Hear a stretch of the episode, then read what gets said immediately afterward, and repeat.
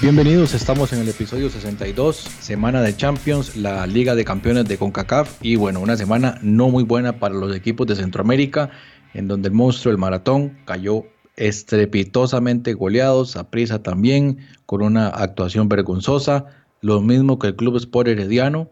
¿Y quién fue el único que sacó la cara por Centroamérica? Ya vamos a hablar de eso, es el CAI de Panamá, así que los clubes panameños de nuevo sacando la cara por esta esta región del continente americano. Y pues también una nota alta ahí con el, equipo de la Alianza, con un, un, buen partido en Monterrey. Ya casi vamos a hablar de eso. Antes mencionarles, bueno, como saben, estamos en las redes sociales, estamos en Facebook, en Twitter como FoodKCR, ahí nos pueden buscar. También, por supuesto, vamos estamos en los diferentes medios de, de escucha para el podcast, ya sea si usted usa Spotify o iTunes o Google Podcast, lo que sea, ahí estamos. Recuerden también foodcast.org, ahí pueden encontrar todos nuestros episodios. Y para realizar el análisis de los partidos de Champions de esta semana, tenemos el agrado de contar, por supuesto, con el director y, de este programa, José Gregorio Sola, a quien paso a saludar. ¿Cómo le va, José? Muy bien, Jonathan. Bueno, un poquito sí agobiado por los resultados, la verdad que han sido muy, muy negativos para para Centroamérica, para el fútbol del, área, pero bueno, vamos a, acá en este episodio 62 a entrarle al tema, a analizarlo, ¿verdad? Y bueno, invitar también a todo el mundo a que siga, lo siga usted a su cuenta, arroba taco de jara en Twitter ahí para que se enteren de muchas noticias del fútbol, el tema de táctica y el tema de muchas ligas a nivel del mundo, a nivel eh, de detalle de jugadores, entrenadores y estrategias que usan diferentes equipos. Así que gracias Jonathan y pasamos, vamos al tema, ¿verdad? No sin antes indicarle y agradecerle realmente a muchísima gente que se nos ha acercado vía Facebook, ¿verdad? Con, con likes a las publicaciones, especialmente de los episodios 60 y 61, donde damos cuenta de la previa y de también de la jornada de ida de esos octavos de final de Liga de Campeones de CONCACAF 2019. Así que invitamos también a todas estas personas que están dando like a que compartan las publicaciones y compartan especialmente los enlaces de este episodio 62 y los subsiguientes donde por supuesto siempre tenemos una temática enfocada en el fútbol del área y empecemos con ello Jonathan empezamos con ese partido quizá el, más, el más relevante para nuestra causa para nuestros intereses en el cual el Club Atlético Independiente fue hasta el BMO Field en Toronto. Eh, le esperaba una temperatura bastante baja, según eh, pudimos detectar, estaba a menos 9 en la hora del partido que se jugó el martes 26 de febrero, 7 de la noche hora de Centroamérica, 8 eh, pm hora de Panamá. Y bueno, logra un empate muy valioso, uno por uno el CAI que sumado a la victoria contundente como local 4-0, daba cuenta de esta histórica participación del Independiente de la Chorrera. 5-1 eh, gana en el global y pasa a cuartos de final. El gol Hamilton de parte del equipo canadiense al minuto 19 pero al 67 Omar Brownie, la estrella de este equipo y sin duda alguna el jugador más valioso de esta llave con un golazo realmente donde, bueno, burla al portero Alex Bono y anota el uno por uno eh, prácticamente, bueno, al minuto 67, pero que daba cuenta ya de la serie porque faltaban eh, menos de media hora para que el Toronto hiciera, eh, ocupaba cinco goles en ese momento, ya era demasiado difícil para este equipo canadiense que, bueno, el frío también jugó, jugó no solo para eh, a ver, no jugó, no pesó, digamos, en el resultado. El que, el que quedó frío fue realmente el equipo de Toronto con ese 4-0 en el partido de ida. Lo cierto, Jonathan, eh, histórico, ¿verdad? De Independiente, un triunfo muy importante, 5 a 1 y pasa a cuartos de final. Realmente la nota positiva de este episodio es esta, Jonathan. Sí, yo creo que incluso mucho de la prensa panameña que he estado leyendo en Twitter y también varias reacciones ahí en los medios de comunicación, yo creo que ni siquiera la afición se esperaba algo como esto. O sea, ya lo habíamos analizado, el partido de ida, eh, mucha gente o la mayoría de gente no estaba tan positiva, sobre todo, pues hay que ver que el CAI es un equipo pues relativamente nuevo y la afición no es tan, no es tan grande tal vez como otros equipos como el Plaza Amador, que llamémoslo así, jalan un poco más de gente, tienen una afición un poquito más amplia. Y parte de, este tema en Centroamérica de bajarle el piso a los demás, ¿verdad? Entonces, había un poquito de negativismo, dieron la campanada con esa goleada, bueno, realmente yo no sé en cuáles pronósticos estaba un resultado de, ese nivel, incluso con los factores que ya habíamos mencionado, que el tema del Toronto no llegaba pues con, ritmo de competición. Y bueno, cae goleado, cae, cae, digamos, lo sorprenden en el partido de ida y viene ahora la remontada o lo que intentaron hacer la remontada. Todo marchaba de maravilla.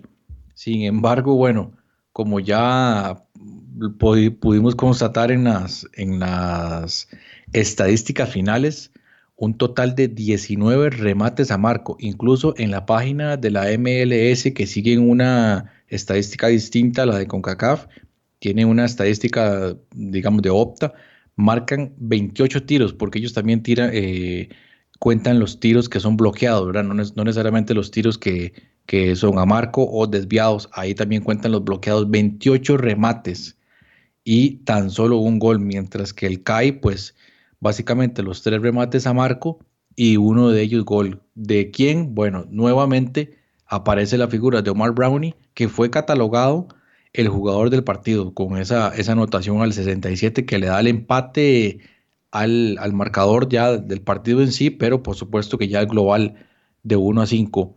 Y por supuesto, destacado no solamente el caso de Omar Brownie, sino también este muchacho número 10, Juan González, me parece pues un mediocampista bastante interesante.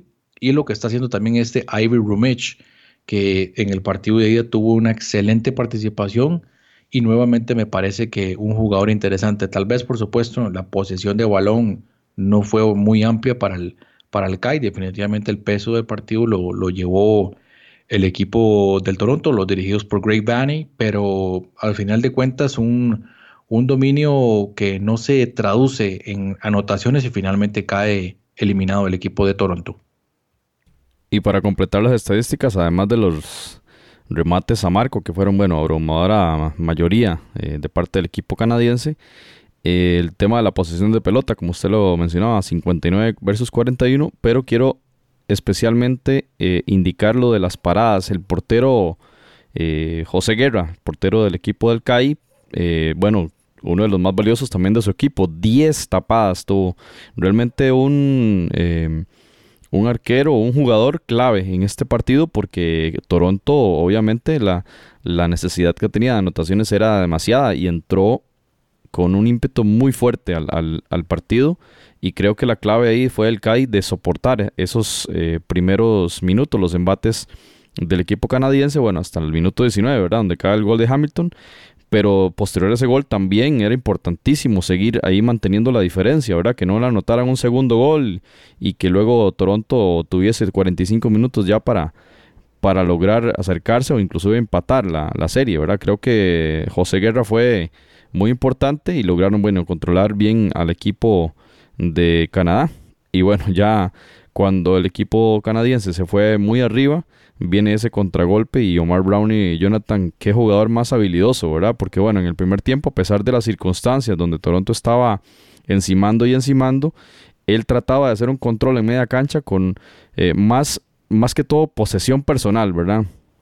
Eh, tenerla, sostenerla y bueno, le caían tres mediocampistas y a todos se los burlaba hasta que lograba la falta. Bueno, y esa fue la, como la estrategia en el primer tiempo y en el segundo fue esperarlos y buscar un contragolpe como finalmente eh, lo consiguieron y ese gol realmente fue eh, ya, ahí se acabó la, la eliminatoria prácticamente al minuto 67. Así que unas felicitaciones enormes al equipo de la Chorrera y a la LPF, ¿verdad? Que da da la nota en estos octavos de final y ahora será el, único representante de Centroamérica en la serie o en la fase más bien de cuartos de final de Liga de Campeones de 2019. Nuevo, de nuevo, José, porque la temporada pasada fue el Tauro, el único equipo centroamericano en cuartos de final, nuevamente un equipo panameño. ¿Es Panamá la mejor liga de Centroamérica? Ahí se las dejo. Y en la edición 2017, ¿cuál fue el equipo que dio la campanada? Otro equipo panameño, fue el Árabe Unido cuando dejó eliminado al Monterrey durante la transmisión de Fox Sports ellos mencionaban este aspecto.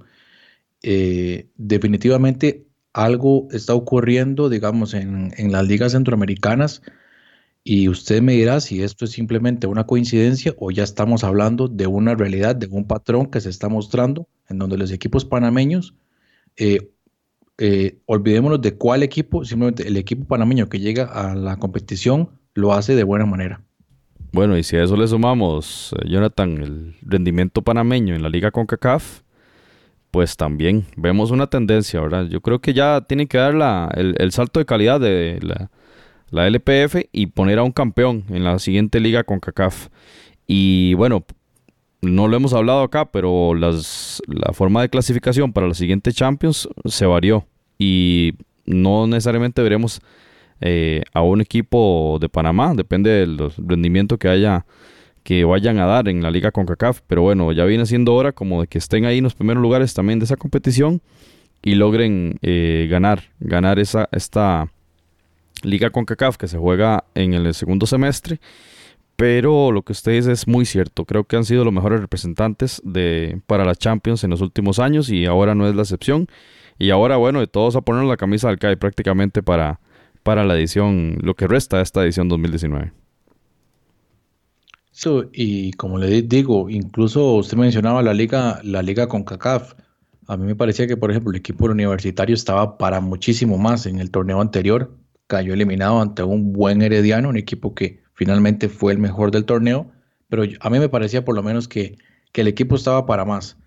Y como les digo, tal vez estoy siendo un poco apresurado, son solamente dos, tres torneos, podría ser simplemente suerte, algunos lo podrían llamar suerte, pero pues bueno, también hay que saber jugar este tipo de partidos eliminatorios y usted me dirá si por ejemplo, como ya vamos a hablar en, otros, en otras eliminatorias, incluso con ventajas de dos hasta tres goles que no se saben manejar. O sea, ciertas situaciones que, a uno le sorprenden, mientras que estos equipos panameños, tal vez sin tanto renombre, incluso de jugadores, eh, sin tanto renombre, incluso eh, en Panamá, pero haciendo bien las cosas, planteamientos y algunas veces un poquito defensivos, pero sacando buenos resultados. Muy bien, Jonathan, y me parece una pregunta muy interesante y Invitamos a la gente a que entre en Foodcast tanto en Twitter como en Facebook, porque será la pregunta que tendremos habilitada para esta semana. ¿Qué piensa la gente de esta representación panameña en los últimos años, que ha sido prácticamente la tendencia a ser la mejor representación del área centroamericana en esta competición? Y pasamos a, otro de los partidos. Eh, Houston Dynamo recibía al Guastatoya, el bicampeón del fútbol de Guatemala. El partido termina 2 a 1 en el eh, estadio BBVA Compass en Houston. y hay que hablar, un elemento muy importante es que este juego, que estaba programado para las 7 de la noche, se reprogramó varias veces por un, eh, causa de una tormenta que azotó la ciudad de Houston. Eh, a la hora justamente del partido. El partido estaba para las 7, luego lo pasaron a las 8 y ahí lo iban pasando, ¿verdad? Hasta que finalmente se, creo que empezó al mismo tiempo del partido de prisa si no me equivoco, inclusive, inclusive más tarde. Eh, bueno, eso obviamente afectó mucho la, el tema de la asistencia. Lo cierto es que, bueno, el 0-1 que había sacado el Dynamo era oro puro, ¿verdad? Para este equipo estadounidense, este equipo de la MLS, ante un cuadro que debutaba en la competición y que soportó bastante bien. El primer tiempo termina 0 por 0 y al minuto 72 el jugador costarricense Aaron Navarro logra la anotación, logra el 0 por 1. En aquel momento, Jonathan, faltaban 18 minutos para la conclusión del juego y el Guastatoya empataba la serie. Era un momento muy importante y bueno, faltaban prácticamente 18 más los eh, minutos que adicionaría el árbitro y el Guastatoya podía pensar en, la serie de penales, pero bueno, Mauro Manotas al minuto 77 en una asistencia del hondureño Albert Ellis logra el 1 por 1 que bueno, ya sepultaba las, en cierta forma ponía cuesta arriba la clasificación para eh, los guatemaltecos y al 85 Manotas en un tiro libre que bueno, una jugada muy extraña, hay un desvío en la barrera y la, pelota hace un rebote muy extraño, le, se le eleva al portero y se incrusta en el ángulo eh, superior izquierdo del arquero eh, José Calderón, el panameño. Y bueno, el 2 a 1 el minuto 85 ya era una piedra demasiado fuerte para el Guastatoya que necesitaba anotar prácticamente dos goles, ¿verdad? Para empatar a tres la serie y este, pasar por gol diferencia, pero bueno, era muy, muy complicado. Al final Houston termina ganando 2 por 1 esta serie contra el Guastatoya que debutaba, como, como decimos, en Liga de Campeones 2019. Sí, una lástima porque, bueno, en el partido de día ya habíamos comentado que el Guastatoya, digamos, a pesar de sus limitaciones, el equipo de Marini Villatoro sí había hecho un buen partido, sobre todo en el segundo tiempo, en los primeros minutos, a mí me pareció que el Guastatoya estaba haciendo una presión muy interesante. Y curiosamente fueron los minutos posteriores a que ingresara de cambio Aaron Navarro, costarricense que estaba jugando con el Guastatoya, y me pareció ahí que en el segundo tiempo, cuando ingresó, el equipo del Guastatoya empezó a tocar la, la bola en campo contrario, generando ocasiones por los costados. Lamentablemente esto no se, no se convirtieron en, opciones reales de peligro. Pero bueno, al final de cuentas, eh, eh, me parece que a pesar del resultado, ellos habían salido relativamente satisfechos. Partido de vuelta, bueno, el equipo de, del Houston, como, como vemos, cargado de, de jugadores latinoamericanos. Ahí podemos ver el caso de Minor Figueroa, el caso de Darwin Seren, Romel Kioto, eh, Alberelis, eso los centroamericanos y latinos, ahí tenemos que, contar, ah bueno, y contando también a, a Bonnie García, que entró de cambio, también entró de cambio Alberelis, pero también en el caso de los latinoamericanos, este Mauro Manotas, que es colombiano, Ronaldo Peña, venezolano, Matías Vera, que es argentino, entonces un, equipo, ¿verdad? Bastante con sabor, sabor latino y que se debe de entender muy bien ahí hablando español. Y creo que, bueno, afortunadamente, y qué bueno por Aaron Navarro con esa anotación, pero, eh, y bueno, que en ese momento, como yo te lo decía, puso eh, al equipo de Houston, digamos, un poquito más nervioso. Lamentablemente, muy rápido cae el empate de, Manotas, asistencia de, de Ellis, y ya al final del partido eh, pone, digamos, el lapidario 2 a 1 en el partido y en el global ya 3 por 1, que le, le lo dejaba totalmente eliminado. Y resaltar también que en el caso de centroamericanos, por supuesto que el equipo del Guasatoya, pero también ahí con la participación de Jorge Gadgens, quien estuvo en el banquillo, pero no tuvo participación. Entonces, bueno, para mí el Guastatoya, a pesar de la derrota, me parece que sale con, con, un, con un, resultado eh, honroso en el sentido de que no fue ampliamente superado en, en ningún momento, tuvo la valentía en algún momento, supo resguardarse cuando tuvo que hacerlo, tácticamente lo mejor posible y que al final de cuentas simplemente no le alcanza, pero deja el camino para seguir ahí mejorando. Ojalá que puedan volver a participar el próximo año. Sí, Jonathan, y para completar el tema del, de este grupo de latinoamericanos que militan en el Houston Dynamo, hablar también de Wilmer Cabrera, ahora el entrenador que es de origen colombiano. Y para cerrar esta temática, quiero mencionar unas palabras que dirigió en breve prensa a Marini Villatoro, el DT de Guastatoya, donde afirmaba que el equipo al tener la ventaja no logró mantener la tranquilidad y perdió la presión y el orden.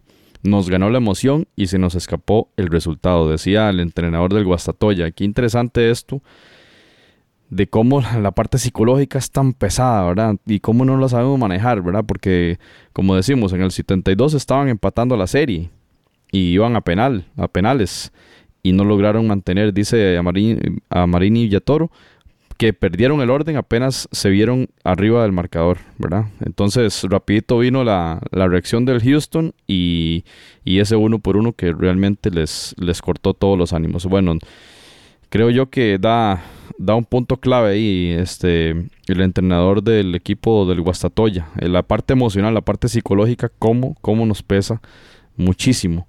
Y hablemos de ese peso eh, emocional en el juego Tigres Saprisa 5 por 1 termina el partido en el Volcán, el estadio, estadio Universitario de Nuevo León. Un marcador fuertísimo en un partido que podemos hablar de un Saprisa muy valiente que tuvo eh, unos primeros 15 minutos realmente muy buenos. Parecía que no pesaba el estadio sobre el juego morado y eh, un, uno que otro remate, incluyendo uno de Mariano Torres, con bastante peligro. Que bueno, si Saprisa hubiese logrado ese, ese 0-1, hubiera sido bastante fuerte el golpe psicológico para Tigres, creemos. Pero al minuto 15, justamente, un horror defensivo del portero Aaron Cruz en una pelota que traía el trinitense eh, Aubrey David. Viene mm, defendiendo una pelota hacia atrás y intenta regresarla al portero. Y bueno, el portero sale y se tropiezan, el balón termina ahí como entrando con sin ganas, pero al final entra y ese 1 por 0 que mató todo, porque ya a los 15 minutos ya la serie estaba igualada uno por uno y un gol que, bueno, prácticamente un autogol que le pegó psicológicamente al equipo de esa prisa. Jonathan, no sé si coincide conmigo en ese juego psicológico que también mencionaba a Marini y Viator, cómo, cómo afecta, ¿verdad? La parte psicológica a los clubes y bueno, ya el 1, 1 por 0 al minuto 15 que igualaba la serie y toda la ventaja que traía, que había sido complicadísimo defender en el primer juego, ya no, no valía absolutamente nada al minuto 15, Jonathan. Sí, bueno, yo a mí me cuesta un poco analizar ya eh, un partido como estos en la, vuelta y sobre todo con, con, un resultado tan abultado como el 5 a 1, pero si recuerdan el partido, bueno, por supuesto que recuerdan el partido de ida, a mí no me pareció un gran partido de Saprisa. O sea, yo no vi a Saprisa en ningún momento tan siquiera con la oportunidad de ganar el partido. Sí, un par de acciones de peligro, la de Rubilio y la del gol. Pero más allá de eso, Tigres fue dominio absoluto del partido, incluso, eh, como decíamos, con algo de exceso de confianza a la hora de, definir. Y sin de no ser por Aaron Cruz, Saprisa perfectamente hubiera perdido el partido así fácil, fácil, 1-3, 1-4, sin ningún tipo de, de duda y los jugadores hubieran salido eh, sin ningún tipo de, reclamo porque realmente les pasaron por encima en el partido de ida. No se reflejó en el marcador.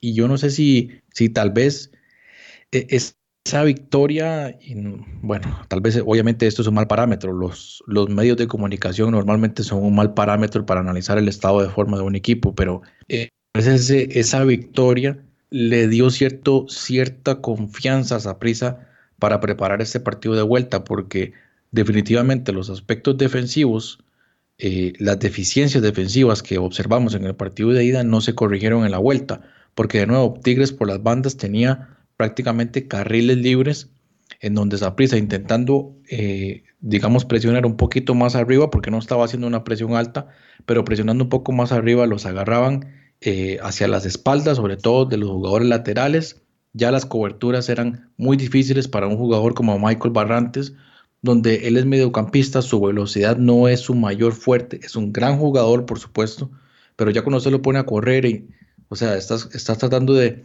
poner a, Michael Barrantes a ganarle en, un, balón al espacio contra jugadores como Ener Valencia. Entonces, digamos, no era, lo, no era la mejor estrategia, pero bueno, esas son, esas son cosas que, por supuesto, con un marcador de 5 a 1 la gente podrá decir, es que ahora es muy fácil analizarlo. Por supuesto que así lo es, pero eh, el planteamiento desde el principio del partido, hablo del partido de vuelta, se notaba que esa prisa no estaba resguardándose tanto a nivel defensivo. Quería como tocar un poquito más arriba, tener, llamémoslo así, valentía y tratar de hacerle un partido de tú a tú, pero tal vez no era el mejor camino. Y bueno, sin embargo, eh, cayó esa, esa desgracia, un autogol donde a mi criterio ese error del, del guardameta Aaron Cruz, una falta de comunicación, por supuesto, con, el defensa Ori David. Y hasta ese momento yo sí veía a Tigres dominando el partido, de nuevo, sobre todo eh, tratando de, desbordar hacia los costados, pero no se estaba traduciendo todavía en opciones reales, eh, remates a marco directos. A partir de ese gol, sí, anímicamente, prisa creo que que no logró recuperarse y esos fueron los minutos fatales donde el, el equipo de, Tigres consiguió dos anotaciones al 25 al 27, las dos por Ener Valencia, que al final del partido salió con un hat-trick, su primer hat-trick eh, en competición internacional con el Tigres. Y bueno, al final de cuentas, incluso creo que Tigres tuvo para haber anotado muchísimo más eh, goles lo cual hubiera sido, pues si ya fue vergonzoso, pues hubiera sido bastante catastrófico. Un gol de Mariano Torres, muy bueno, pues creo que nuevamente un punto alto del equipo Zaprisa. También había notado el año pasado en esa serie contra el América un buen gol desde fuera del área y nuevamente pues consigue una, una anotación interesante para un jugador definitivamente bastante, eh, bastante bueno, muy superior a lo que es el, el mediocampo eh, del equipo de Saprissa. nuevamente lo digo, pues es lamentable, por supuesto que es muchísimo más fácil analizarlo ya una vez que uno ve un, marcador tan abultado, pero me parece que Saprissa tal vez pudo haber planteado una estrategia un poquito, eh, pues, resguardándose un poquito más y tratando de, sostener el, partido y no tal vez buscar ese tú a tú que, como ya habíamos visto en el partido de ida, iba a ser muy complicado.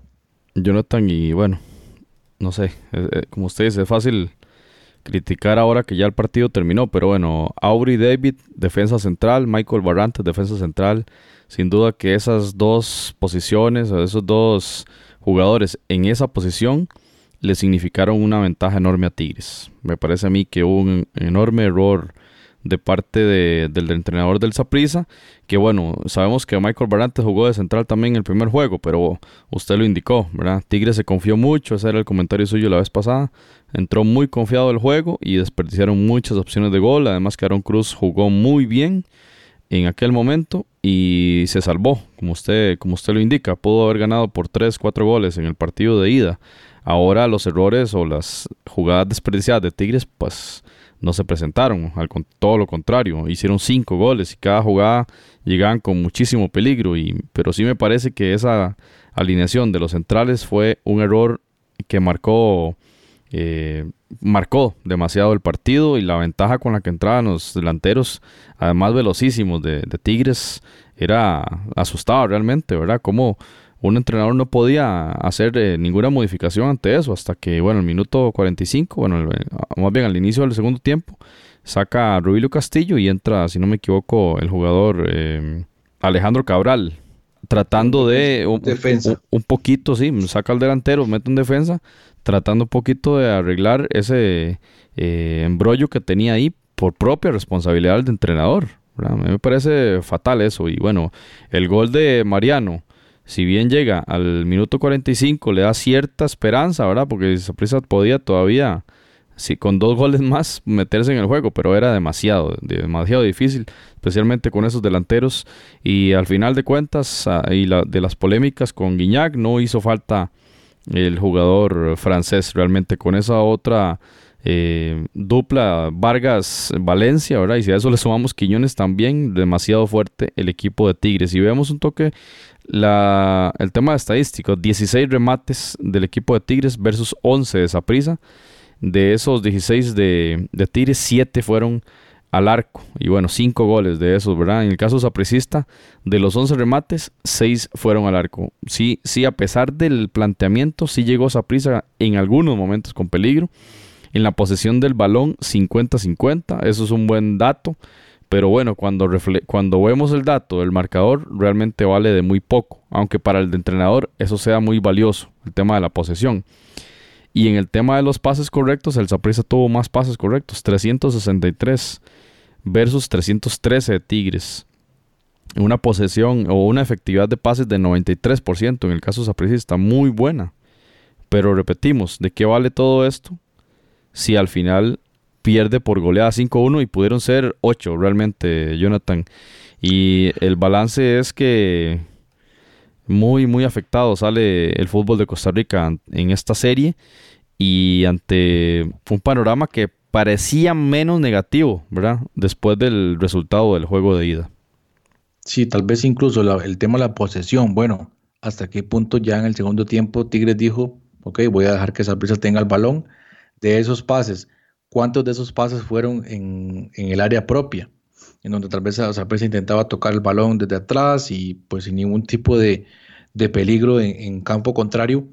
Esas estadísticas también a veces hay que analizarlas ya más en detalle para tratar de entender las circunstancias. Ahora, como usted lo dice, para el entrenador de esa tal vez estos, ese tipo de datos sea importante, pero en el resultado yo de verdad, o sea, no, no es por, por menospreciar y tratar de hacer leña del árbol caído, pero la diferencia fue abismal. O sea, el partido del martes pudo haber sido de una goleada con números realmente alarmantes. Si es que ya no es una alarma para, para que ya dos torneos consecutivos con eh, goleadas ante equipos mexicanos. Bueno, y hablando de goleadas, y esto lo vamos a hablar rápido también porque es doloroso. Santos Laguna 5, Maratón 0. La serie termina 11 a 2. Realmente muy negativa esta, esta participación del monstruo verde de San Pedro Sula en la máxima competición de la CONCACAF. Realmente lamentable, ¿verdad? Ese 2 a 6, bueno, ya se sabía y y lo habíamos hablado, el mismo Héctor Vargas había dicho, no, no, no nos engañemos, ya eso está perdido. Y bueno, el primer tiempo termina 3 a 0 y dos goles más en la en la en el complemento, goles de Moreno al 19, Furch al 22, Rivas al 31. Prácticamente 50 minutos sin goles hasta que llega Aguirre al 82 y un, gol de penal que pone el 5 a 0. Diego de Buen, bueno, 11 a 2, realmente una representación bastante pobre del club hondureño y bueno, hay que leer Diario 10, ¿verdad? Todo lo que están diciendo allí de una preocupación muy fuerte de los hondureños, diciendo que el equipo que va liderando la Liga Nacional tuvo una participación bastante negativa en CONCACAF contra un equipo que, bueno, cuando analizamos esto, Jonathan Santos estaba en la posición 9 de la Liga MX y, y, le derrotó por 9 goles de diferencia en dos juegos. y bueno, si a esto le sumamos lo de esa prisa y lo que vamos a hablar ahora de Heredia, es bastante la diferencia y lo que hemos conversado mucho de la enorme disparidad entre las, entre las competiciones, ¿verdad? Que aquí nos ponen a, a competir contra monstruos, contra equipos de mucho dinero y todo, pero bueno, cuando veamos la alianza y lo que vemos de Guasatoya, hay formas también de equiparar esas fuerzas, pero ni el maratón ni el Saprisa lograron, lograron hacerlo. Sí, bueno, a mí me, Sí me sorprende, el, me sorprende el resultado porque yo considero que el maratón es un buen equipo. Me parece que lo que le sucedió fueron, bueno, accidente también, eh, porque normalmente si usted revisa las últimas ligas de campeones, a los equipos hondureños costaba eh, golearlos y tal vez no clasificaban, pero eh, una goleada de, este nivel jamás. Y como usted lo decía, un equipo de Santos que sí, muy ordenado. O sea, al final de cuentas es un equipo que dio la cara con muchísimo orden, muchísima seriedad para enfrentar este torneo. No sé cuánto de esto influye eh, el hecho de que en la Liga MX los resultados no se le estaban dando tan bien, ¿verdad? Entonces tal vez ven en, la Liga de CONCACAF, en la Liga de Campeones, un escaparate para pues salvar la temporada. Sin embargo, bueno, al final creo que, hacen un partido bastante serio, como les digo, no solamente pues en la ida que golearon, también en la vuelta, un, resultado incontestable. Y lo que menos me gustó del equipo del maratón, bueno, eh, pues uno puede caer goleado contra un equipo mexicano, o sea, las diferencias son importantes, pero lo que uno más más eh, reciente de, este equipo y de los dos partidos es la actitud de los jugadores, algunas veces tal vez golpeando de más, ya básicamente echando el partido por la borda muy rápido, eh, se cargan de tarjetas amarillas, de faltas innecesarias, definitivamente se nota esa falta de argumentos para contestar cuando un equipo le empieza a tocar el balón en, su, propia cancha. Y ahí es donde uno nota que estos, este tipo de, clubes no están acostumbrados a jugar contra este nivel y no están acostumbrados a estar en situaciones como estas, en la que definitivamente la actitud los mata, la parte del aspecto mental que usted decía, los mata. Y sin embargo, otros equipos con menos recursos logran tener una mentalidad distinta para saber que hay diferencias, pero también podemos plantear un partido con base en esas circunstancias. Y eso es lo que por lo menos yo más resiento y al final de cuentas igual, el Santos anotó cinco goles, pero o sea, de verdad pudieron ser muchísimos más. Y bien, un equipo centroamericano que sí hizo bien las cosas, pero que lamentablemente no le dio, eh, al final de cuentas no se le da el resultado, es el Alianza del equipo, el equipo de San Salvador, que llegó a Monterrey defendiendo, por así decirlo, un empate a cero en el partido de ida un partido de grandes emociones a pesar de un resultado sin anotaciones y que nuevamente vimos a un Monterrey desde el inicio con muchísima presión en marco defendido por, por Víctor García, Víctor Rafael García.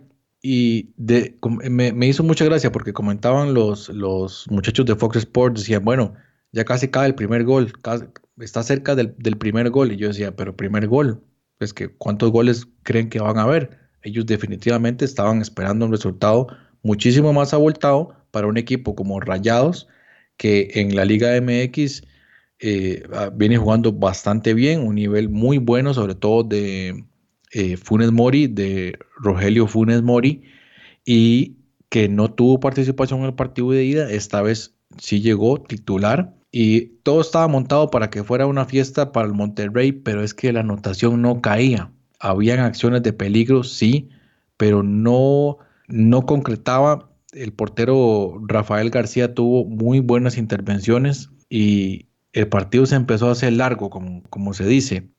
De nuevo, un planteamiento defensivo por parte de Jorge El Zarco Rodríguez, que a mí en lo personal me ha sorprendido, me parece que tiene una capacidad muy, muy buena para leer los partidos y saber acoplarse, porque si usted se pone a ver el planteamiento táctico, pareciera, llamémoslo sencillo, un 4-4-2, que no, no tiene muchos secretos, pero es que, como dicen, el diablo está en los detalles, es el tema de saber los, los correctos movimientos en el campo para defender en la zona que yo quiero defender. Y ahí, por ejemplo, veíamos a un jugador como, como Oscar Serén, que va al ataque muy bien, pero cuando tiene que ir a defender a la banda, él sabía muy bien cómo defender en esa banda. Y también, por supuesto, cuando se recuperaba el balón, tratar de salir lo más rápido posible. En este aspecto, sí, tal vez en lo, único que yo le, critico un poco a, la alianza y algo que sí hizo en el partido de ida es que algunas veces cuando este tipo de, equipos como, como la Alianza, cuando no logran asociar bien en el terreno de juego, tal vez están siendo marcados bastante, bastante arriba, una presión bastante fuerte por parte del equipo rival y un equipo que tiene la capacidad de presionar muy fuerte como el Monterrey, son las individualidades y esta vez no las vi. Eh, eh, cosas que sí vimos en el partido que se jugó en el Cuscatlán, esta vez me parece que no.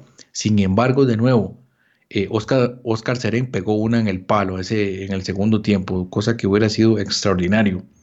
En las estadísticas sí vemos, por supuesto, que el equipo de Monterrey disparó 24 veces a Marcos, según las, la página de CONCACAF, y al final ninguno de esos disparos eh, se había convertido en gol, excepto, bueno, los penales, que ya casi vamos a entrar en eso, José.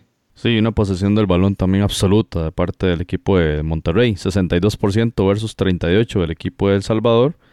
Y en el tema de remates a marco, 6 remates del equipo salvadoreño, de ellos 3 al arco, incluyendo este, este que mencionas de, de Seren. Y lo mencionaba Pablo la vez pasada, ¿verdad? La participación de la media cancha tan importante de, de Seren, de Orellana, ¿verdad? Que, que bueno, como usted menciona, ahora no, no fue tan tan preponderante, pero es que hay que también poner sobre la, balanza ¿verdad? las diferencias entre clubes, ¿verdad? Incluso vimos a Faitelson haciendo un tuit al respecto, ¿verdad? Que le daba vergüenza el, rendimiento del Monterrey en virtud de esa diferencia de presupuestos y de plantilla. Y, y bueno, el Sarco Rodríguez, como usted indica, a partir de un planteamiento logra hacer una equiparación de fuerzas, ¿verdad? A partir de las características de los jugadores y eso realmente es muy valioso.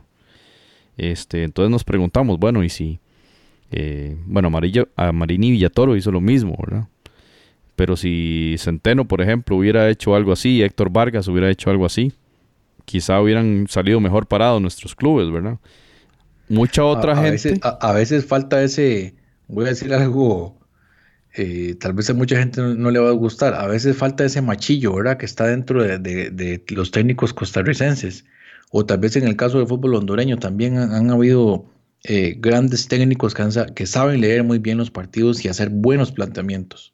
Sí, pero bueno, eh, ahora esa frase que usted acaba de decir lo van a masacrar, ¿verdad? Porque el machillo es un, es un ser despreciado en este país. Pero ahí lo, que, lo, que hace... que llevan adentro. Sí. lo que hace es este, equiparar fuerzas a partir de, un juego defensivo. Vamos a soportar la enorme disparidad que tiene. Y Sarco Rodríguez de verdad que, logró neutralizar al equipo de Monterrey. Y es una jugada dudosa, casi que yo diría regalada, ¿verdad? Un penal en el que se ve claramente que el, defensa toca primero la pelota. Obviamente hay contacto, pero la regla lo que dice es si, hay, si toca primero el balón, este, la jugada es limpia y no, pasó, no pasaba nada a partir de ahí. Fue bastante eh, tarde la, jugada, el minuto ochenta y tantos, ochenta y cinco, si no me equivoco. Y bueno, es una jugada que define el partido. Entonces uno a veces también se, se molesta porque dice, bueno, la diferencia de más de 80 millones de dólares y una jugada polémica del árbitro es la que define la serie. Eh, no basta con la enorme disparidad, sino que también ahí están los árbitros por aquello de que no sucedan las cosas que tienen que suceder. Realmente lamentable, eh, eh, en, en, una competición donde los clubes de Centroamérica la pulsean, como decimos, y que se defina por un horror arbitral. Y me comentaba Marco Romero en Twitter, él, me, hacía un comentario que me pareció muy atinado, que digamos, está bien, la jugada haya sido penal o no, hay que ver si esa jugada hubiera sido pitada penal, si hubiera sido el, Alianza en, el área de Monterrey. Ahí es donde sí pesa, pesa la camiseta. Y curiosamente, bueno, tal vez uno a, veces hace algunos, algunos criterios, tal vez al calor del momento, sí. Eh, penales definitivamente dudosos que esta vez sí deciden el partido, o sea, influyen directamente en el partido. No siempre sucede pero esta vez con influencia total en el resultado final y casi siempre, ¿verdad? Eh, con, un equipo mexicano ahí, casi siempre un, árbitro norteamericano. Sea, son situaciones que se siguen repitiendo. Lamentablemente, el nivel de árbitros de la CONCACAF, no voy a decir que es el peor, porque sí hay peores, pero no, no es la mejor definitivamente. Y se siguen dando situaciones como estas, que quién sabe si ya implementando el VAR se podrían solucionar. Hay que ver qué va a pasar eh, eh, luego. Y por lo pronto, en el caso de la alianza, pues eh, me parece un planteamiento bastante bueno. Estuvieron cerca de conseguir un resultado, me parecía histórico. Y es un equipo muy bravo, ¿verdad? O sea, que impone respeto desde el primer momento. Incluso sí, en algunas ocasiones con faltas un poquito más fuertes de lo, de lo que deberían pero ellos, ellos intentan imponer respeto. El caso como Henry Romero, de, de principio a fin, usted los ve tratando de imponerse en el aspecto físico y, eh, por supuesto, tratando de resguardar las zonas que más les convenía. Y bueno, al final de cuentas, eh, penal muy, muy dudoso, por no decir que no, fue, no era falta. Y eh, la vergüenza, ¿verdad? Que al final en el estadio el BBVA terminaron con fuegos eh, fuegos artificiales celebrando pues una, una, una victoria con base a, un penal que no debió ser.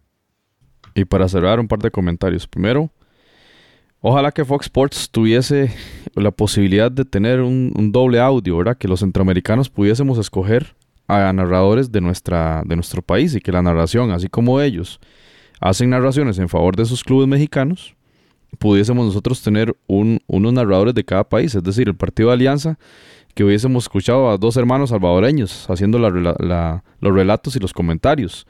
Y los partidos de Heredia, esa prisa, igual con Maratón y con el mismo CAI. Qué emocionante sería para nosotros, ¿verdad? Escuchar esa otra perspectiva.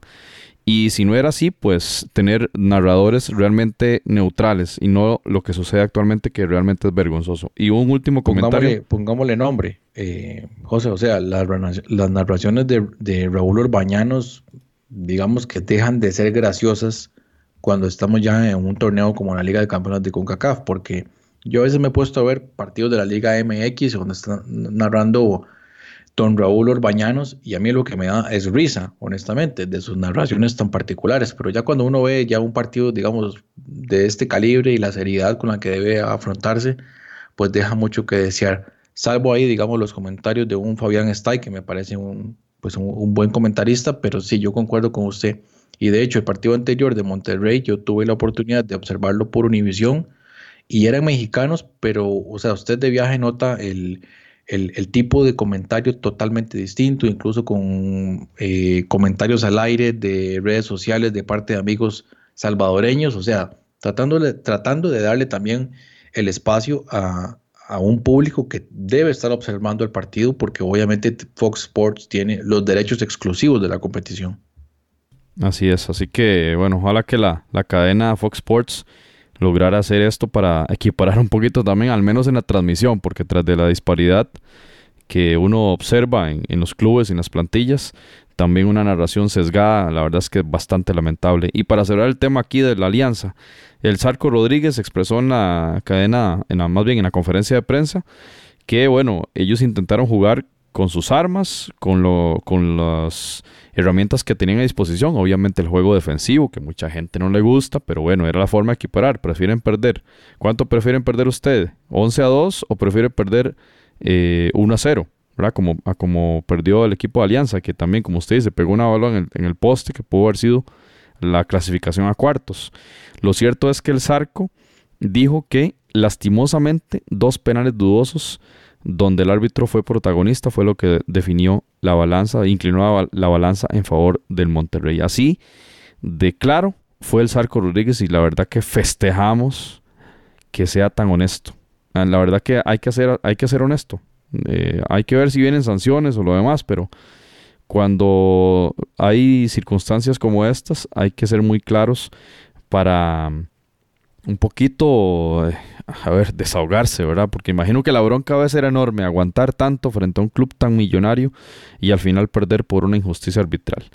Y bueno, Jonathan, pasemos al último de los juegos que analizamos hoy y es la goleada de Atlanta 4-0 frente al Club Sport Herediano, el campeón de Costa Rica, que no más al minuto uno, ya José Martínez, eh, el venezolano, ya tenía, Joseph Martínez, perdón, el venezolano ya tenía en un horror también defensivo eh, el 1-0 que metía de lleno al equipo de Atlanta al, al, partido, ya estaba solo un gol. Empezaba el partido a dos goles de, estar en, en cuartos. Y al minuto uno ya le faltaba un solo gol. Tenía 89 minutos para inclinar la balanza a su favor. Y un horror defensivo. De nuevo, hablamos lo mismo que dijimos con Walter Centeno. Medford a línea a el mexicano Omar Arellano como lateral izquierdo. Viene un centro por, por la izquierda, no sé si fue el Piti, que hace un centro y Omar Arellano en un intento de despeje le puso la pelota a Joseph Martínez. 1-0, minuto. Es más, no, lleva, no he llegado al minuto de juego. 40 y resto, 50 segundos. 1 0 y ponen las cosas cuesta arriba. Al minuto 9, el jugador Julian Gressel, 2 0. Y bueno, ya con ese marcador, ya Heredia ocupaba hacer un gol obligatoriamente para acceder a, a cuartos y no le vimos ningún potencial ofensivo al equipo herediano. Estaba con un 4-5-1, a veces más bien parecía un 5-4-1 y a veces hasta línea de 6, dependiendo de la jugada. Y arriba el llanero solitario José Guillermo Ortiz, que bueno, correteando las pelotas, los pelotazos o los pases largos que ponía Randall Sofeifa, pero realmente el, a Bradley Gusan no lo vimos atajar ninguna pelota hasta el último segundo del partido. Entonces, eh, un planteamiento timorato de Heredia y un error meter a Arellano de defensor, que a veces le ha salido bien, sí, igual que a, al Pate Centeno, eh, con el tema de Michael Barrantes. Pero un partido contra un rival tan calificado, el campeón de la MLS, uno de los mejores equipos de Estados Unidos, y lo vamos a ver probablemente en una serie de cuartos ya con, con más juegos eh, encima y y jugadores ya en más forma, lo vamos a ver como un equipo enormemente competitivo. Y no usted, usted no puede darse el, lujo de, de, tener y de alinear a un jugador que es más que todo ofensivo en, en la defensa. Eh, Martínez de nueva cuenta al 63 al 3 a 0 y González Pires al 83 el lapidario 4 por 0 en el Queredia lamentablemente desperdicia un 3 a 1 en el juego de ida y el global termina en un 5 a 3 en el Fifth Third Bank Stadium. Ni siquiera era el Mercedes-Benz Stadium, que hubiera sido un espectáculo súper diferente, ¿verdad? A pesar de ello, la afición del Atlanta, eh, envidiable, ¿verdad? La forma de, de mm, apoyar a este equipo del estado de Georgia en Estados Unidos y un juego realmente muy bueno del equipo estadounidense que bueno, lo catapulta a cuartos en un, buen, muy, en un muy buen estado de forma. Y Jonathan, recuerdo sus comentarios sobre Fran de Ward, parece que los corrigió muy bien y un, rendimiento completamente distinto al del juego de ida. Sí, yo de hecho, o sea, definitivamente esperaba muchísimo más de Herediano y creo que en las predicciones luego lo vamos a repasar. Yo creo que yo le daba, yo le daba un poquito más de esperanza al equipo herediano. Me parecía que el partido de ida lo habían planteados de una manera bastante buena. Obviamente la cancha, eh, digamos, le daba ciertas facilidades para cubrir mejor los espacios. Y sobre todo, a mí me había parecido vergonzoso la forma en que Atlanta United estaba defendiendo. Entonces el planteamiento táctico de Frank de Boer a mí me dejaba definitivamente muchísimas dudas. Eh, claramente lo, como usted lo decía, claramente pues nos deja un buen sabor de boca lo que hizo con un planteamiento táctico bastante interesante y creo que de cierta manera inusual para lo que uno ve de los equipos de la, de la MLS. Y, intenta eh, hacer su planteamiento muy al estilo holandés con ese 3-4-3, aunque definitivamente cuando ya usted empieza a ver eh, las diferentes circunstancias del partido, entonces ese planteamiento táctico varía. Entonces perfectamente eh, en algún momento el equipo de Atlanta puede cambiar a un 5-4-1 cuando es necesario o cambiar rápidamente a un 3-4-3 en, una fase eh, ofensiva. Y creo que esto sorprendió a Heredia y el planteamiento táctico en el medio campo fue muy complicado para un jugador, por ejemplo, como Heril Sarabia, que empezó jugando ahí eh, como casi un mediocampista a la par de Granados y a Sofeifa, tratando de contrarrestar lo que estaba haciendo el Atlanta United, que cuando ya subía con los dos carrileros, como decíamos, eh, lo superaba en números en el medio campo y eso se le complicó muchísimo a Herediano. Cambió de sistema en el primer tiempo. Yo vi a Heredia terminando el, el primer tiempo con una línea, como decíamos, una línea de seis atrás. O sea, Arellano estaba eh, jugando casi de defensa, de defensa central y por el costado ahí también llegaba a ayudar eh, Luis Díaz y también Jimmy Marín. Definitivamente en, el aspecto defensivo fue realmente espantoso lo de Heredia, como decíamos, sin ningún tipo de ideas, eh, ni para defender, ni para saber qué hacer cuando tenía la pelota. Y en el primer tiempo generó muy poco peligro. Como decíamos, ya, como decía usted, al minuto 9 ya era un 2 a 0 y se veía que en cualquier momento iba a caer el tercero. O sea, yo no vi en ningún momento que Herediano tuviera tan siquiera la oportunidad de, de, llegar con peligro y tratar de, de, contestar. Si bien es cierto, pues ahí al final sí está esa, esa tapada de Brad Gusang, pero ya el partido estaba 4-0. Difícilmente algo más iba, iba a cambiar en ese aspecto. Y más bien el Atlanta United desperdició ocasiones de gol donde nuevamente el partido pudo haber terminado con una, con una diferencia peor.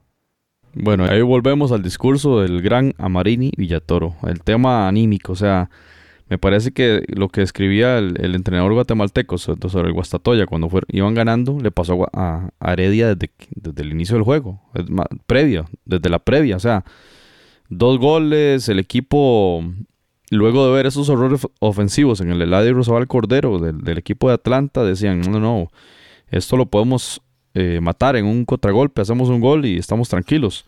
Y no se esperaban esa anotación tan tempranera. O sea, me parece que entran fríos. O sea, no, no entiendo. Realmente no entiendo cómo eh, parece un equipo eh, con poca experiencia. Cuando uno revisa los jugadores, han jugado mundiales. A Sofeifa, ahí estaba Esteban Granados también. los jugadores mexicanos, ¿cuánta experiencia no, no pueden tener? Y entran fríos a un partido entran sin, sin ese ímpetu inicial. Se sabe que, al igual que Toronto contra el, contra el equipo del CAI, entró con todo, ¿verdad? Como decíamos lo del Santos contra el Maratón el juego de ida, entró con todo, sabiendo que Tigres había perdido en prisa y que se había confiado. Heredia se confía. La parte anímica eh, afectó bastante. Y ese 2 a 0 ya al minuto 9 ya para mí fue lapidario, creo yo. Este, y el equipo no, no reaccionó. En el minuto 45 entró Minor Scoy realmente cuántas veces creó peligro. Eh, también uno veía jugadas de que tenía un eh, Esteban Granados o Azofeifa para hacer un pase a un compañero de frente y trataban de hacer un dribbling, llevarse a un jugador para luego tirar un pase largo. Eh, no sé, estaba muy confundido el equipo florense, me pareció. Y bueno, bastante triste el desperdiciar un 3 a 1, ¿verdad? en, una competición contra un campeón, ¿verdad? Como el MLS. Era una esperanza para mí que Herediano hubiese clasificado, bueno, y al final es un golpe muy fuerte para el fútbol de Costa Rica, el fútbol de Centroamérica, que una ventaja como, e, como esta haya sido desaprovechada. 17 disparos del Atlanta, o sea, da cuenta que un equipo quería ganar el juego y Herediano hizo cuatro remates en todo el partido cuatro remates. Imagínense ustedes cómo se va a ganar así. 62% de posesión del Atlanta versus 38 del Herediano. Yo nada más eh, quiero cerrar con que aquí la mentalidad juega mucho y, la, y hay que mejorar mucho en esta parte. Yo, yo, veo que, o sea, hay muchas maneras de perder. O sea, un 4 a 0 es un 4 a 0, no, no hay cómo ocultarlo, pero es un 4 a 0 con un dominio apabullante, no es aquellos no son aquellos 4 a 0 donde en los minutos finales le hacen a uno un par de goles ya cuando el equipo está tirado adelante. No, es que es un, es un partido donde de principio a fin lo domina y no hay respuesta, no hay este no hay intensidad, no, no sabían, como, como repito, les costaba muchísimo eh, no solamente eh, cubrir los espacios ante los ataques del Atlanta, sino también qué hacer cuando recuperaban el balón. Entonces, ahí es donde uno se pregunta cuál era el planteamiento, cuál era la idea del partido, aunque por supuesto que no salió nada, o sea, eso es eh, absolutamente evidente, probablemente tenían planteado eh, otras cosas, otras ideas que al final de cuentas no, se vieron reflejadas en el partido, pero ahí es donde uno le gustaría saber que, honestamente el técnico dijera, bueno, intentamos esto y esto y esto, no salió, es que eh, no vimos absolutamente nada y, como decía, más bien el resultado pudo ser muchísimo, muchísimo peor. Interesante, ¿verdad? Nuevamente lo que tal vez en la previa comentábamos de un equipo como Atlanta United que definitivamente tiene un plantel superior al, Herediano, pero venía con una desventaja de no tener ritmo de competición. Bueno, lo está consiguiendo tanto el equipo Atlanta United como el Sporting Kansas City consiguiendo resultados muy interesantes. El mismo New York Red Bulls, que bueno, por supuesto la tuvo mucho más fácil con un equipo como el, el Pantoja, pero sacando resultados positivos y también sumado a lo del Houston Dynamo. Entonces, de momento, a pesar de esa, esa falta de competición de los clubes de la MLS, a excepción del Toronto, me parece que todos haciendo muy buen papel. Y pasemos a ese tema, Jonathan, ya para salirnos de esta amargura de la eliminación múltiple. De cinco de nuestros equipos ya están fuera en esta ronda. Eh, cuartos de final serán del 5 al 14 de marzo. Entonces tendremos la llave Santos Laguna versus New York Red Bulls tendremos la llave Tigres versus Houston Dynamo. Por otro lado, el Sporting Kansas City, que en este momento que estamos grabando va ganando 0-2 contra el Toluca. Goles de Gerson Fernández, un jugador de Guinea-Bissau del equipo de Sporting Kansas City, y un gol de Christian Nemet, un jugador húngaro, en un 0-2 eh, parcial. Eh, minuto 67 que va ganando el Sporting Kansas City, que lo tendremos entonces jugará contra el CAI. Ese será el rival del equipo panameño, el Sporting Kansas City. Entonces, un nuevo rival eh, de la MLS para el equipo panameño. Todas las vibras positivas lanzaremos hasta la chorrera, ¿verdad? Para que logren también rival pasar. Bastante fuerte, bastante fuerte, definitivamente este Kansas City, que podría ser uno de esos caballos negros. 5-0 le está ganando en, el global, eh, Jonathan, a un club de la, de la Liga MX. Y la última llave, Atlanta United contra Rayados de Monterrey. Entonces, prácticamente tendremos una, dos, tres series MLS versus Liga MX en cuartos de final y la otra será LPF contra MLS. Em, muy atentos estaremos al partido del CAI, entonces que a eso se reduce nuestra este, participación, nuestro análisis de este torneo en virtud de la múltiple eliminación de nuestros equipos. Y Jonathan, ¿qué le parece? Veamos entonces antes de terminar el episodio 62 el tema de las fichitas. Ahí cómo nos fue con las predicciones esta vez. Bien, decíamos entonces que el partido Tigres a prisa, los dos le dimos la victoria ahí al, al equipo de Tigres. Ahí creo que eh, no fallamos. Estaba, digamos que fácil, vamos a ser honestos, estaba fácil ahí esa, ese partido. Pero luego venía ya, es donde se empieza a complicar el tema. Venía Toronto CAI. Ahí usted le estaba dando la victoria a Toronto y yo se la estaba poniendo al CAI. Al final de cuentas, ninguno de los dos eh, logramos este, sacar el resultado. Luego venía el caso de Houston Dynamo enfrentando al, al Guastatoya. Ambos dimos por ganador al Houston y bueno, ahí eh, con esas, esas doble anotación, ese doble, doblete de, de manotas, se consiguió eh, el resultado. Luego Santos Maratón, ahí de nuevo, pues eh, era bastante sencillo saber el resultado. Venía ese Monterrey Alianza, que con todo el dolor del alma, pues ambos le dimos el, gane a, Monterrey. Y finalmente en este partido Atlanta Herediano, bueno, ahí los dos curiosamente le, le dimos el empate en este partido y no pegamos creo que nos fue un poquito mejor que la vez pasada, cuatro puntos para cada uno, pues un resultado creo que bastante favorable en relación a lo que nos, a que nos, a que nos dio eh, eh, los partidos de ida. Ahí fallamos en, en, darle el apoyo a Herediano, me parece a mí. Le dimos, eh, subvaloramos el poder de Atlanta. Y antes de terminar, Jonathan, así en esta serie de octavos, ¿a quién ve usted favorito después de los, de los partidos que, acabamos de analizar? Bueno, ustedes recordarán el, análisis que habíamos hecho previo, eh, creo que fue en el mes de diciembre, decíamos, bueno, creo que esta, esta competición de la Liga de Campeones 2019 nuevamente es ver si un club de la MLS podrá arrebatarle el título a uno de la Liga MX y creo que obviamente las predicciones se están cumpliendo. Nuevamente los equipos mexicanos están pasando con, como favoritos, tanto Tigres como Monterrey. Definitivamente es la, la eh, le llamo yo la final soñada porque es la, es la final, digamos, con mayores probabilidades en este momento. Y definitivamente me parece que para el aspecto televisivo, de mercadeo, me parece que un Tigres Monterrey, el clásico regiomontano, sería pues bastante atractivo para una final de ida y vuelta. Sin embargo, ya uno empieza a observar a un equipo como el Atlanta United con un técnico extranjero que tal vez eh, sepa realizar algún planteamiento que pueda permitirle, por ejemplo, al Atlanta conseguir un resultado que sería histórico ante el Monterrey y tratar, y tratar de, reclamar ese título. Y nuevamente yo le pongo pues la ficha también muy importante a, un equipo como el New York Red Bulls, que a mí en la pasada temporada me pareció pues un equipo bastante interesante, bastante fuerte, yo no le daba mucho crédito, pero cuando yo usted lo, lo, lo ve jugar y competir ante, un, ante clubes de, de otros países, uno, uno le ve calidad. Y nuevamente lo digo, este Sporting Kansas, Kansas City a mí me está sorprendiendo.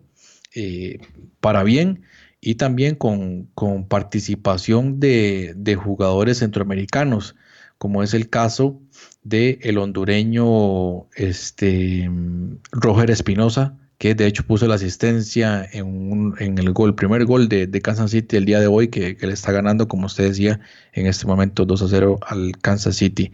Y ahí vamos a ver. Al, Toluca. Muy importante. Al Toluca, ajá. Y vamos a ver definitivamente donde vamos a prestarle mayor atención lo que puede hacer el CAI. Ahora enfrentando al Sporting Kansas City, definitivamente un partido de alto calibre y que vamos a estar muy pendientes. Por supuesto, las vibras positivas para todo el, equipo panameño del Club Independiente de la Chorrera. Es, un poco difícil sacar candidatos, ¿verdad? Después de, de ser octavos, pero bueno, la goleada de Santos es abrumadora y, y es contra el campeón de Honduras. Yo creo que no hay que menospreciar eso.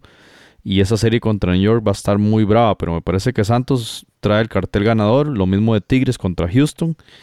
Eh, y el tema de Atlanta, a mí me parece que en virtud de lo que se vio de Monterrey contra Alianza, que tuvo que recurrir al árbitro para, para vencer, eh, Atlanta para mí es uno de los llamados también a, a estar en la final, me parece. Y y vamos a ver qué pasa también con este Kansas City que 5-0 le va metiendo en el global al Toluca. Entonces por ahí los Santos, Tigres, Atlanta y Kansas City. Me parecen a mí los, los llamados a estar ahí en las, en las semis. Vamos a ver qué sucede y eh, estaremos atentos a, a, lo que suceda en esta competición que como ya dijimos del 5 al 14 de marzo. Muy pronto ya estaremos prácticamente la próxima semana. Ahí haremos mención de los resultados. Y bueno, Jonathan, muchas gracias. Muchas gracias por participar en este episodio 62. No es muy agradable cuando nos tocan dar noticias casi todas negativas, ¿verdad? Hablamos, lo que hablamos en esta hora el día de hoy. Pero bueno, hay que analizar esto, hay que ponerle la cara a las circunstancias y, y a entrar en, ojalá que nuestros equipos entren en las ligas, las competiciones, entren a analizar y a hacer autocrítica, qué fue lo que fallamos y cómo podemos mejorar esto, ¿verdad?